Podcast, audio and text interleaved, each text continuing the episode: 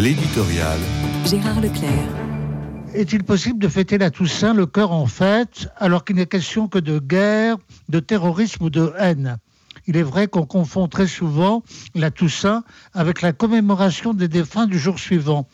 On ne peut songer sans tristesse aux êtres chers qui nous ont quittés, alors qu'il conviendrait d'associer la fête de tous les saints à leur triomphe céleste.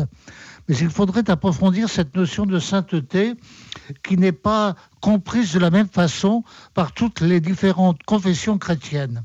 D'évidence, il convient de se référer au texte officiel de l'Église catholique et aux théologiens pour requérir les définitions utiles. La reconnaissance de la sainteté passe par les étapes de la béatification et de la canonisation. Le père Louis Bouillet définissait cette dernière comme l'acte solennel par lequel l'Église, dans une sentence définitive, inscrit au catalogue des saints un serviteur de Dieu. Cette décision repose sur la constatation de la pratique héroïque des vertus chrétiennes pendant la vie et l'obtention de miracles après la mort.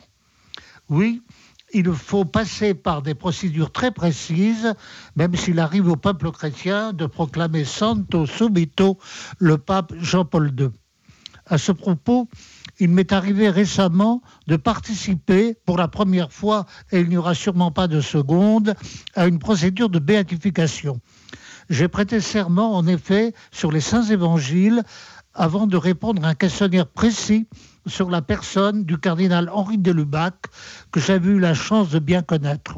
Heureuse expérience que celle-là. Avais-je eu le sentiment de rencontrer un saint lors de mes fréquentes visites au grand théologien À vrai dire, je n'y pensais pas.